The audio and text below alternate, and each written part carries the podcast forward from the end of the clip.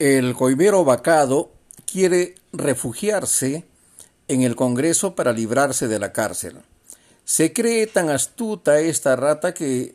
en su declaración jurada presentada ante el Jurado Nacional de Elecciones para su postulación al Congreso, ha obviado, ha obviado consignar que trabajó como director ejecutivo del proyecto especial Pasto Grande, en Moquegua, lo que cambió la suerte de los Vizcarra, que pasaron de, de ser una familia pobre en los 70 y 80 para ser ahora propietarios de una empresa de construcción, CIM Vizcarra, grandes extensiones de terrenos y muchos más, seguramente de los 26 inmuebles y bienes que ha declarado Martín Vizcarra en su hoja de vida